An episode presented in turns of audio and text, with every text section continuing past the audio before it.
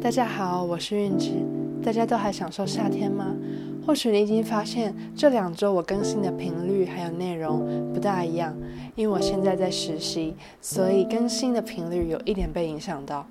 但是相信我在九月时，一切都会回归正常。谢谢大家。今天我们要来谈谈社交软体。你用社交软体吗？你知道 Instagram 在台湾也被称作 IG 吗？我们今天会一起来看看，在台湾 IG 的功能要怎么称呼。在台湾，很多年轻人都会用 Instagram，也就是 IG。我认为 Instagram 占台湾年轻人生活中很大的一部分，因为他们如果去哪里玩，他们就会 po 文，或者他们吃到什么好吃的东西想要分享给大家，他们会在 Instagram 上面 po 文。po 文也可以被称作发文，make a post。那 po 文的这个 po 就是从 post 的 po 来的。比如说，哎，我昨天看到你 po 的那个照片好漂亮，你去哪里啊？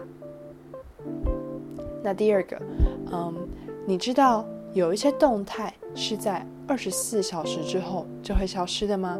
这个动态就叫做限时动态，在台湾我们也会称作限动。比如说，你昨天有看到他的限动吗？他去了象山，好漂亮哎。又或者，你知道限动有时候会出现那个绿色的圈圈，那个绿色的圈圈就代表只有挚友才可以看一看得到这则限动。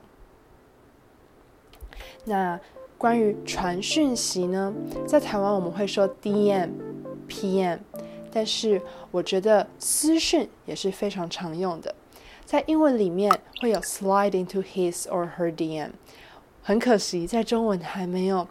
翻译非常到位的用法，但认我认为私讯算是一个蛮通用的一个词。比如说，如果你真的很想认识这个人，如果你看到他的限动，那你就可以私讯他。那我们今天就到这边，你可以在我的网站里找到这集的逐字稿，也欢迎留言告诉我你的想法。那我们下次见喽，拜拜。